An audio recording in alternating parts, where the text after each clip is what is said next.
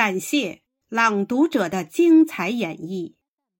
我们将继续继承和弘扬中国传统文化，祝福祖国更加强大、更加美丽，人民更加幸福。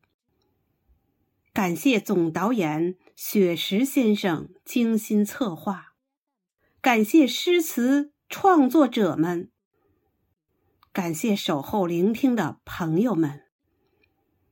今晚中国二十四节气朗诵会第七场圆满结束，朋友们再见。